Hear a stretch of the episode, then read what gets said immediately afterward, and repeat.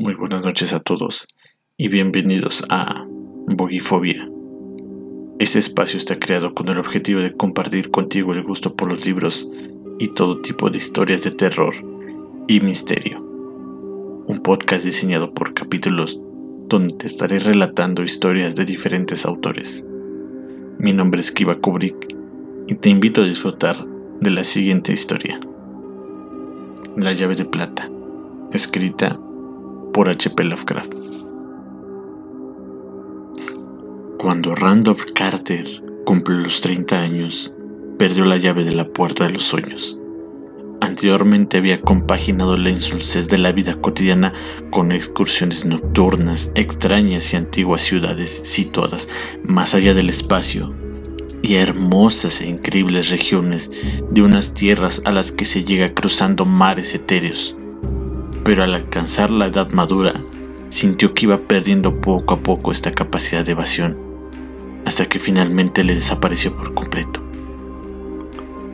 Ya no pudieron hacerse a la mar sus galeras para remontar el río Ocranos hasta más allá de las doradas agujas del campanario de Thran, ni vagar sus caravanas de elefantes a través de las fragantes selvas de Clet, donde duermen bajo la luna, hermosos e inalterables, unos palacios de veteadas había leído mucho acerca de cosas reales y había hablado con demasiada gente. Los filósofos, con su mejor intención, le habían enseñado a mirar las cosas con sus mutuas relaciones lógicas y a analizar los procesos que originaban sus pensamientos y sus desvaríos. Había desaparecido el encanto y había olvidado que toda la vida no es más que un conjunto de imágenes existentes en nuestro cerebro sin que se dé diferencia alguna entre las que nacen de las cosas reales y las engendradas por sueños que solo tienen lugar en la intimidad, ni ningún motivo para considerarlas las unas por encima de las otras. La costumbre le había tiborrado los oídos con un respeto supersticioso por todo lo que es tangible y existe físicamente los sabios le habían dicho que sus ingenuas figuraciones eran insulsas y pueriles, y más absurdas aún, puesto que los soñadores se empeñan en considerarlas llenas de sentido e intención, mientras el ciego universo va dando vueltas sin objeto, de la nada a las cosas y de las cosas a la nada otra vez, sin preocuparse ni interesarse por la existencia ni por las súplicas de unos espíritus fugaces que brillan y se consumen con una chispa efímera en la oscuridad. Le habían encarnado las cosas de la realidad y luego le habían explicado el funcionamiento de esas cosas, hasta que todo misterio hubo desaparecido del mundo. Cuando se lamentó y sintió deseos imperiosos de huir a las regiones crepusculares donde la magia moldeaba hasta los más pequeños detalles de la vida, convertía sus meras asociaciones mentales en paisajes de asombrosa e inextinguible delicia, le encauzaron en cambio hacia los últimos prodigios de la ciencia, invitándola a descubrir lo maravilloso en los vórtices del átomo y el misterio en las dimensiones del cielo. Y cuando hubo fracasado y no encontró lo que buscaba en un terreno donde todo era conocido y susceptible de medidas según leyes concretas, le dijeron que le faltaba imaginación y que no estaba maduro todavía, ya que prefería las ilusiones de los sueños al mundo de nuestra creación física. De este modo, Carter había intentado hacer lo que los demás, esforzándose por convencerse de que los sucesos y las emociones de la vida ordinaria eran más importantes que las fantasías de los espíritus más exquisitos y delicados. Admitió, cuando se lo dijeron, que el dolor animal de un cerdo apaleado o de un labrador dispéptico de la vida real es más importante que la incomparable belleza de Narad, la ciudad de las cien puertas labradas con sus cúpulas de Calcedonia, que él recordaba confusamente esos sueños, y bajo la dirección de tan sabios caballeros fomentó laboriosamente su sentido de la compasión y de la tragedia. De cuando en cuando, no obstante, le resultaba inevitable considerar cuán triviales, velidosas y carentes de sentido eran todas las aspiraciones humanas, y cuán contradictoriamente contrastaban los impulsos de nuestra vida real con los pomposos ideales que aquellos dignos señores proclamaban defender. Otras veces miraba con ironía los principios con los cuales le habían enseñado a combatir la extravagancia y artificiosidad de los sueños, porque él veía que la vida diaria de nuestro mundo es en todo igual de extravagante y artificiosa, y muchísimo menos valiosa a este respecto debido a su escasa belleza y a su estúpida obstinación en no querer admitir su propia falta de razones y propósitos. De este modo, se fue convirtiendo en una especie de amargo humorista, sin darse cuenta de que incluso el humor carece de sentido en un universo estúpido y privado de cualquier tipo de autenticidad. Días de esta servidumbre se refugió en la fe mansa y santurrona que sus padres le habían inculcado con ingenua confianza, ya que le pareció que de ella nacían místicos senderos que le ofrecían alguna posibilidad de evadirse de esta vida. Una observación más cuidadosa le hizo comprender la falta de fantasía y de belleza, y prosaica vulgaridad, la gravedad de lechuza y las grotescas pretensiones de inquebrantable fe que reinaban de manera aplastante y opresiva entre la mayor parte de quienes la profesaban, o le hizo sentir plenamente la torpeza con que trataban de mantenerla viva, como si aún fuera el intento de una raza primordial por combatir los terrores de lo desconocido. A Carter le aburría la solemnidad con la que la gente trataba de interpretar la realidad terrenal a partir de viejos mitos, que a cada paso eran refutados por su propia ciencia jactanciosa. Seriedad inoportuna y fuera de lugar mató el interés que podía haber sentido por las antiguas creencias de haberse limitado a ofrecer ritos sonoros y expansiones emocionales con su auténtico significado de pura fantasía. Pero cuando comenzó a estudiar a los filósofos que habían derribado a los viejos mitos, los encontró aún más detestables que quienes los habían respetado. No sabían esos filósofos que la belleza estriba en la armonía y que el encanto de la vida no obedece a regla alguna en este cosmos sin objeto, sino únicamente a su consonancia con los sueños y los sentimientos que han modelado ciegamente nuestras pequeñas esferas a partir del caos. No veían que el bien y el mal y la felicidad de la belleza son únicamente productos ornamentales de nuestro punto de vista, que su único valor reside en su relación con lo que por azar pensaron y sintieron nuestros padres. Sus características más útiles son diferentes en cada raza y en cada cultura. En cambio, negaban todas estas cosas rotundamente o les explicaban mediante los instintos vagos y primitivos que todos compartimos con las bestias y los patanes. De este modo, sus vidas se arrastraban penosamente por el dolor, la fealdad y el desequilibrio, aunque, eso sí, henchidas del ridículo orgullo de haber escapado de un mundo que en realidad no era menos sólido que el que ahora les sostenía. Lo único que habían hecho era cambiar los falsos dioses del temor y de la fe ciega por los de la ciencia y de la anarquía. Apenas gozaba de estas modernas libertades, porque resultaban mezquinas e inmundas a su espíritu amante de la belleza única. Por otra parte, su razón se rebelaba contra la lógica endeble mediante la cual sus paladines pretendían adornar los brutales impulsos humanos con la santidad arrebatada a los ídolos que acaban de deponer. Veía que la mayor parte de la gente, como el mismo clero desacreditado, seguía sin poder sostener a la ilusión de que la vida tiene un sentido distinto del que los hombres le atribuyen, ni establecer una diferencia entre las nociones de ética y belleza, aun cuando, según sus descubrimientos científicos, proclama a los cuatro vientos su irracionalidad y su impersonal amoralidad.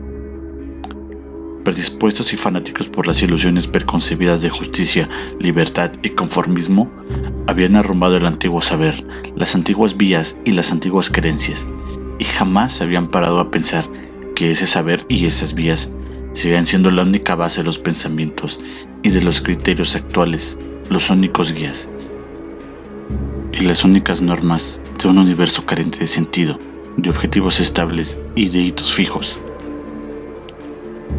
Una vez perdidos estos marcos artificiales de referencia, sus vidas quedaron privadas de dirección y de interés, hasta que finalmente tuvieron que ahogar el tedio en el bullicio y en la pretendida utilidad de las prisas, en el aturdimiento y en la excitación, en bárbaras expansiones y en placeres bestiales. Y cuando se hallaron hartos de todo esto, o decepcionados, o la náusea les hizo reaccionar, entonces se entregaron a la ironía y a la mordacidad y echaron la culpa de todo al orden social. Jamás lograron darse cuenta de que sus principios eran tan inestables y contradictorios como los dioses de sus mayores, ni de que la satisfacción de un momento es la ruina del siguiente. La belleza serena y duradera solo se halla en los sueños, pero este consuelo ha sido rechazado por el mundo cuando, en su adoración de lo real, arrojó de sí los secretos de la infancia. En medio de este caos de falsedades e inquietudes, Carter intentó vivir como correspondía a un hombre digno, de sentido común y de buena familia. Cuando sus sueños fueron palideciendo por la edad y su sentido del ridículo, no los pudo sustituir por ninguna creencia, pero su amor por la armonía le impidió apartarse de los senderos propios de su raza y condición. Caminaba impasible por las ciudades de los hombres y suspiraba porque ningún escenario le parecía enteramente real porque cada vez que veía los rojos destellos del sol reflejados en los altos tejados, o las primeras luces del anochecer en las plazoletas solitarias, recordaba los sueños que había vivido de niño y añoraba los países etéreos que ya no podía encontrar. Viajar era solo una burla. Ni siquiera la guerra mundial le conmovió gran cosa. Aunque participó en ella desde el principio en la Legión extranjera de Francia durante cierto tiempo trató de buscar amigos, pero no tardó en darse cuenta de que todos ellos eran groseros, banales y monótonos, y demasiado apegados a las cosas terrenales. Se alegraba vagamente de no tener trato con sus familiares porque ninguno le habría sabido comprender, excepto quizá su abuelo y su tío abuelo Christopher, pero hacía tiempo que ambos habían muerto. Entonces comenzó a escribir libros de nuevo, cosa que no hacía desde que los sueños le habían abandonado pero tampoco encontró en ello ninguna satisfacción ni desahogo, porque aún sus pensamientos eran demasiado mundanos y no podía pensar en cosas hermosas como antes. Los destellos de humor irónico echaban abajo los alminares fantasmales que su imaginación erigía y su terrenal aversión por todo lo inverosímil marchitaba las flores más delicadas y fascinantes de sus maravillosos jardines. La religiosidad convencional que adjudicaba a sus personajes los impregnaba de un sentimentalismo empalagoso, en tanto que el mito del realismo y de la necesidad de pintar acontecimientos y emociones vulgarmente humanos degradaban toda su elevada fantasía, convirtiéndole en un fárrago de alegorías mal disimuladas y superficiales sátiras de la sociedad. Así, sus nuevas novelas alcanzaron un éxito que jamás habían conocido las de antes pero al comprender cuán insulsas debían ser para agradar a la vana muchedumbre, las quemó todas y dejó de escribir. Eran unas novelas triviales y elegantes, en las que se sonreía educadamente de los propios sueños que apenas si describía por encima, pero se dio cuenta de que eran artificiosas y falsas y carecían de vida. De estos intentos se dedicó a cultivar el ensueño deliberado y ahondó en el terreno de lo grotesco y de lo excéntrico, como buscando un antídoto contra los anteriores lugares comunes. Estos campos no tardaron, sin embargo, en poner de manifiesto su pobreza y su esterilidad, y pronto se dio cuenta de que las habituales creencias ocultistas son tan escasas e inflexibles como las científicas, aunque desprovistas de toda verosimilitud. La estupidez grosera, la superchería y la incoherencia de las ideas no son sueños, ni ofrecen a un espíritu superior ninguna posibilidad de evadirse de la vida real. Así pues, Carter compró libros aún más extraños y buscó escritores más profundos y terribles, de fantástica erudición. Se sumergió en los arcanos menos estudiados de la conciencia. Entró en los profundos secretos de la vida, de la leyenda y de la remota antigüedad y aprendió cosas que le dejaron marcado para siempre. Decidió vivir a su modo y amuebló su casa de Boston de forma que pudiera armonizar con sus cambios de humor. Consagró una habitación a cada uno de ellos y las pintó con los colores adecuados, disponiendo en ellas los libros convenientes y dotándolas de objetos y aparatos que le proporcionasen las sensaciones requeridas en cuanto a luz, calor, sonidos, sabores y aromas. Oyó hablar de un hombre al cual, allí en el sur, le rehuían y le temían todos por las cosas blasfemas que leía en arcaicos libros y en tabletas de arcilla que había conseguido traer clandestinamente de la India y de Arabia. Y fue a visitarlo, y vivió con él, y compartió sus estudios durante siete años, hasta que una noche le sorprendió el horror en un viejo cementerio desconocido, del que, de los dos que habían entrado, solo uno regresó. Entonces volvió a Arkham, la ciudad terrible y embrujada de Nueva Inglaterra, donde habían vivido sus antepasados, y allí hizo experiencias en la oscuridad entre sauces venerables y ruinosos tejados, que le hicieron sellar para siempre ciertas páginas del diario de uno de sus predecesores de una mentalidad excepcionalmente tenebrosa. Pero estos horrores solo le llevaron hasta los límites de la realidad, y no pudiendo traspasarlos, no llegó a la auténtica región de los sueños por la que él había vagado durante su juventud. De este modo, cuando cumplió los 50 años, perdió toda la esperanza de paz o de felicidad en un mundo demasiado tareado para percibir la belleza y demasiado intelectual para tolerar los sueños. Habiendo comprendido al fin la fatalidad de todas las cosas reales, Carter pasó sus días en soledad, recordando con añoranza los sueños perdidos de su juventud. Consideró que era una estupidez seguir viviendo de esa manera y por mediación de un sudamericano conocido suyo, consiguió una poción muy singular, capaz de sumirle sin sufrimiento en el olvido de la muerte. La desidia y la fuerza de la costumbre, no obstante, le hicieron aplazar esta decisión y siguió languideciendo sin resolverse a poner fin a su vida. Y vagando por el mundo de sus recuerdos, quitó las extrañas colgaduras de las paredes y volvió a arreglar la casa como en sus primeros años de juventud. Repuso las cortinas purpúreas, los muebles victorianos y todo lo demás. Con el paso del tiempo, casi llegó a alegrarse de haber diferido su determinación, ya que sus recuerdos de juventud y su ruptura con el mundo hicieron que la vida y sus sofisterías le pareciesen muy distintas e irreales. Tanto más cuanto que a ellos se añadió un toque de magia y esperanza, que ahora empezaba a deslizarse en sus descansos nocturnos. Durante años, en sus noches de ensueño, solo había visto los reflejos deformados de las cosas cotidianas, tal como las veían los más vulgares soñadores.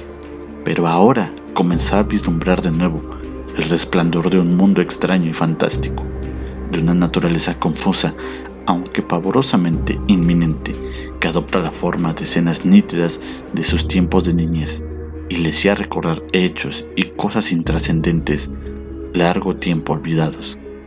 A menudo se despertaba llamando a su madre y a su abuelo, cuando hacía ya un cuarto de siglo que ambos descansaban en sus tumbas. Luego, una noche, su abuelo le recordó la llave, aquel sabio de cabeza encanecida con la misma apariencia de vida que en sus buenos tiempos, le habló larga y seriamente de su rancia estirpe y de las extrañas visiones que habían tenido aquellos hombres refinados y sensibles que eran sus antepasados. Le habló del cruzado de ojos llameantes y de los crueles secretos que éste aprendió de los sarracenos durante el tiempo que lo tuvieron en cautiverio. Del primer Sir Randolph Carter, que estudió artes mágicas en tiempos de la reina Isabel, Asimismo, le habló de Edmund Carter, que estuvo a punto de ser ahorcado con las brujas de la ciudad de Salem y que había guardado en una caja una gran llave de plata que había recibido de manos de sus mayores. Antes que Carter despertara, su etéreo visitante le dijo dónde encontraría la caja y que se trataba de un cofrecillo de prodigiosa antigüedad, cuya tapa tosca tallada en madera de roble. No había abierto mano alguna desde hacía 200 años. Entre el polvo y las sombras del desván lo encontró, remoto y olvidado, en el último cajón de una enorme cómoda. El cofrecillo era como un pie cuadrado y tenía unos bajorrelieves góticos tan tenebrosos que no se extrañó de que nadie se hubiera atrevido a abrirlo desde los tiempos de Edmund Carter. No sonó nada dentro al sacudirlo, pero despidió místicos perfumes de especias olvidadas.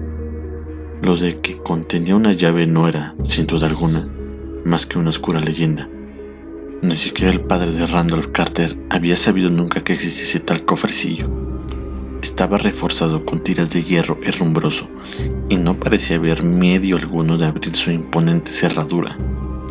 Carter tenía el vago presentimiento de que dentro encontraría la llave de la perdida puerta de los sueños, pero su abuelo no le había dicho una sola palabra de cómo y dónde usarla. Un viejo criado suyo forzó la tapa esculpida, y al hacerlo, las horribles caras les miraron desde la madera ennegrecida. En el interior, un pergamino descolorido envolvía una enorme llave de plata deslustrada, labrada con unos misteriosos arabescos.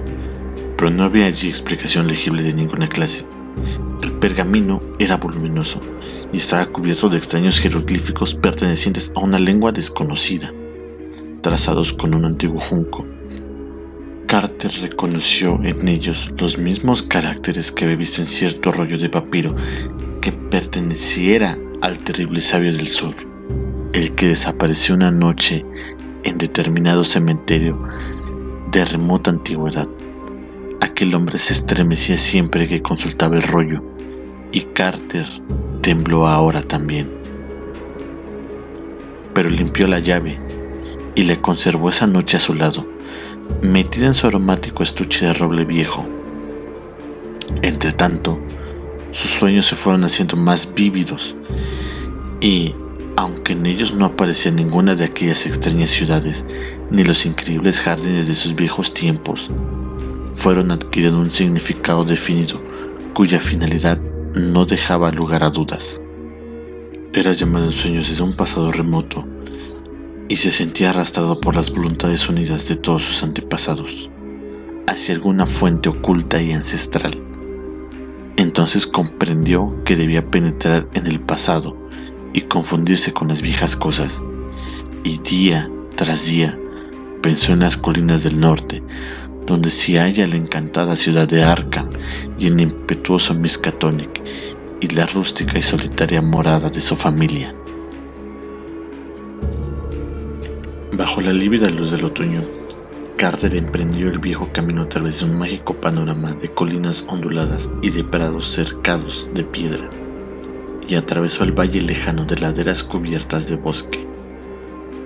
Recorrió la serpenteante carretera, pasó junto a las abrigadas granjas y bordó los meandros cristalinos del Miskatonic, cruzado aquí y allá por rústicos puentecillos de madera o de piedra. En una de sus curvas vio el grupo de olmos gigantescos donde había desaparecido misteriosamente uno de sus antepasados hacía 150 años. Y se estremeció al sentir el viento que soplaba de modo significativo entre sus troncos. Luego apareció la casa solitaria y ruinosa del viejo Goody Fowler, el brujo con sus ventanucos endemoniados y su gran tejado que descendía hasta casi tocar el suelo por la parte de atrás. Pisó el acelerador al pasar por delante y no moderó la marcha hasta haber coronado la colina donde había nacido su madre y los padres de su madre en un blanco y viejo caserón que todavía conservaba su imponente aspecto desde la carretera, colgado sobre un paisaje trágico y maravilloso de rocosas pendientes y valles verdeantes, en cuyo horizonte se divisaban los lejanos campanarios de Kingsport, y aún más allá se adivinaba la presencia de un mar arcaico y henchido de sueños. Luego vino la ladera de Monte Bajo, donde se alzaba la mansión que Carter no había visitado desde hacía 40 años. Caía ya la tarde cuando llegó al pie del lugar y a mitad de camino se detuvo a contemplar la extensa comarca dorada y celestial. inundada por la luz sesgada del sol poniente. Toda la fantasía y el anhelo de sus sueños recientes parecían encarnar en este paisaje apacible y extraño que le sugería la ignorada soledad de otros planetas. Recorrió con la mirada el tapiz desierto de los prados que se estremecía entre tapias derruidas y mágicos macizos de bosque que destacaban por encima del ondulado perfil de las colinas y el valle espectral, poblado de árboles que se precipitaba entre sombras hacia los húmedos bordes de los riachuelos, cuyas aguas sollozaban al discurrir corgoteantes entre y retorcidas raíces. Algo le dijo que su automóvil no pertenecía a este universo, así que lo dejó junto al límite del bosque y metiéndose la enorme llave en el bolsillo de la chaqueta, siguió subiendo a pie por la cuesta. Se internó en lo profundo del bosque, aún a sabiendas de que el edificio estaba en lo alto de una loma totalmente despejada de árboles, excepto por el norte.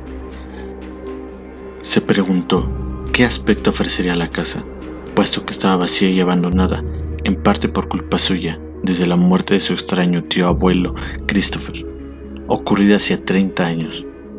Durante su niñez había pasado largas temporadas allí y había descubierto extrañas maravillas en los bosques que se extendían al otro lado del huerto. Las sombras se hicieron más densas a su alrededor, porque la noche estaba cerca.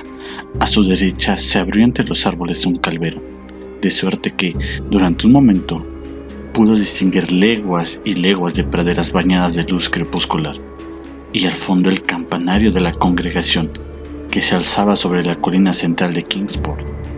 Arrebolados con el último resplandor del día, los cristales redondos de las lejanas ventanitas parecían despedir llamaradas del fuego. Sin embargo, al sumergirse de nuevo en las sombras, recordó de pronto, con un sobresalto, que esta visión fugaz no podía proceder sino de algún trasfondo de su memoria infantil, ya que hacía mucho tiempo que la iglesia había sido derruida para construir en su lugar el hospital de la congregación. Había leído la noticia con interés, ya que el periódico hablaba además de las extrañas galerías pasadizos que se habían encontrado en la roca bajo sus cimientos. A través de su confusión, le pareció oír una voz aflautada y al reconocer su acento familiar después de tantos años, sintió un nuevo escalofrío. Benjamin Corey, el antiguo criado de su tío Christopher, era ya un anciano en aquella época lejana de su niñez en que venía a pasar temporadas enteras al viejo caserón. Ahora tendría más de 150 años, pero aquella voz cascada no podía ser de nadie más. Carter no pudo distinguir lo que decía, pero el tono era inconfundible y obsesionante. ¿Quién iba a decir que el viejo Benjui aún estaba vivo? Señorito Randy, señorito Randy, ¿dónde estás? ¿Quieres matar donde disgustó a tu tía Marta? ¿No te dijo que no te alejaras de la casa a la noche y que volvieras antes de oscurecer? Randy, Randy. En mi vida he visto un chiquillo que le guste tanto corretear por el bosque. Se pasa el día morodeando por esta maldita caverna de serpientes. ¡Eh! ¡Randy! Randolph Carter se paró en la densa oscuridad y se restregó los ojos con la mano. Era muy extraño. Algo no andaba bien. Se encontraba en un paraje donde no debía estar. Se había extraviado en unos lugares muy apartados a donde no debía haber ido y ahora era imperdonablemente tarde. No había mirado la hora en el reloj del campanero de Kingsport, aun cuando podía haberla visto fácilmente con su catalejo de bolsillo. Pero sabía que su retraso era algo muy extraño y sin precedentes. No estaba seguro de haberse traído consigo el catalejo y se metió la mano en el bolsillo de la blusa para cerciorarse. No, no lo traía, pero en cambio llevaba una llave de plata que había encontrado en alguna parte, dentro de una caja. Su tío Chris le había dicho una vez algo muy raro cerca de una arqueta cerrada donde había una llave, pero tía Marta le hizo callar bruscamente, diciendo que no debía contar historias de ese género a un muchacho que ya tenía la cabeza demasiado llena de quimeras. Entonces, intentó recordar exactamente dónde había encontrado la llave, pero todo era muy confuso. Se preguntó si no sería en el desván de su casa de Boston, y se acordó vagamente de haber sobornado a Parks con el sueldo de media semana para que le ayudara a abrir la caja y guardara silencio después. Pero al evocar la escena, la cara de Pax le resultó muy extraña, como si las arrugas de innumerables años hubieran hecho presa de pronto en el vivo y menudo Cockney. ¡Randy! ¡Randy! ¡Eh, Randy! Una linterna oscilante apareció por la curva oscura y el viejo Benjia se arrojó sobre la silueta silenciosa y perpleja de Carter. Maldito crío, ahí estabas tú. No tienes lengua en la boca que no contestas. Hace media hora que te estoy llamando y me has tenido que oír hace rato. ¿Es que no sabes que tu tía Marta está a la mar de preocupada por tu culpa? Espera y verás cuando se lo diga tu tío Chris. Deberías saber que estos bosques no son lugar a propósito para andar por ahí a estas horas. Te puedes tropezar con cosas malas de las que nada bueno puedes esperar, como mi abuelo sabía muy bien antes que yo. Vamos, señorito Randy. Ojalá no nos aguardará la cena. De este modo, Carter se vio arrastrado cuesta arriba hacia donde brillaban fascinantes las estrellas a través de los altos ramajes otoñales, y oyeron ladrar a los perros, y vieron la luz amarillenta de las ventanas tras la última revuelta del camino, y contemplaron el parpadeo de las Pléyades por encima del calvero, donde se erguía un gran tejado negro contra el agonizante crepúsculo de poniente Tía Marta estaba en el umbral y no regañó demasiado al pequeño tonante cuando Benjia lo hizo entrar. Demasiado bien sabía por tío Chris que estas cosas eran propias de los Carter. Randolph no le enseñó la llave, sino que cenó en silencio y solo protestó cuando llegó la hora de acostarse. Él solía soñar mejor despierto, y por otra parte, quería utilizar la llave aquella. A la mañana siguiente, Randolph se levantó temprano y había echado a correr hacia la arboleda de arriba si su tío Chris no lo hubiera cogido, obligándole a sentarse a desayunar. Impaciente, paseó la mirada a su alrededor por aquella estancia de suelo inclinado, por la alfombra andrajosa, por las descubiertas vigas del techo y por los pilares angulares, y solo sonrió cuando las ramas del huerto arañaron los cristales de la ventana del fondo. Los árboles y las colinas estaban allí cerca, a su lado, y constituían la puerta de aquel reino intemporal que era su verdadera patria. Luego, cuando le dejaron libre, se tentó el bolsillo de la blusa para ver si tenía la llave, y al ver que sí, cruzó el huerto y echó hacia arriba, por donde el monte se elevaba hasta por encima del calvero. El suelo del bosque estaba tapizado de musgo y de misterio. Los grandes peñascos cubiertos de líquenes se erguían vagamente bajo la luz difusa como enormes monolitos druidas entre los troncos inmensos y retorcidos de un bosque sagrado. A mitad de su ascenso, Randolph cruzó un torrente cuyas cascadas, un poco más abajo, cantaban misteriosos sortilegios a los faunos escondidos, a los egípanes y a las triadas.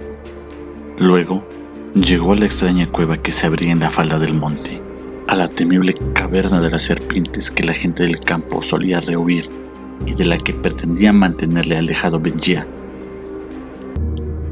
La cueva era profunda, más profunda de lo que cualquiera habría sospechado, porque Randolph había descubierto una hendidura en el rincón más profundo y oscuro que daba acceso a otra gruta más grande aún, a un espacio secreto y sepulcral, cuyas graníticas paredes daban la impresión de haber sido trabajadas por un ser inteligente.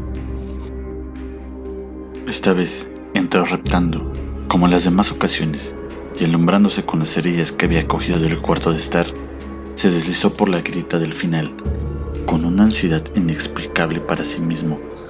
No sabía por qué razón se aproximó a la pared del fondo con tanta resolución, ni por qué sacó instintivamente la gran llave de plata, pero siguió adelante, y cuando aquella noche regresó excitado a casa, no dio ninguna explicación por su tardanza ni presentó la más mínima atención a la regañina que se ganó por haber ignorado totalmente la llamada de cuerno que anunciaba la comida del mediodía. Hoy coinciden todos los parientes lejanos de Randolph Carter en que, cuando éste tenía 10 años, ocurrió algo que despertó su imaginación. Su primo Ernest B. Aspinwall de Chicago es 10 años mayor que él y recuerda muy bien el cambio operado en el muchacho después del otoño de 1883.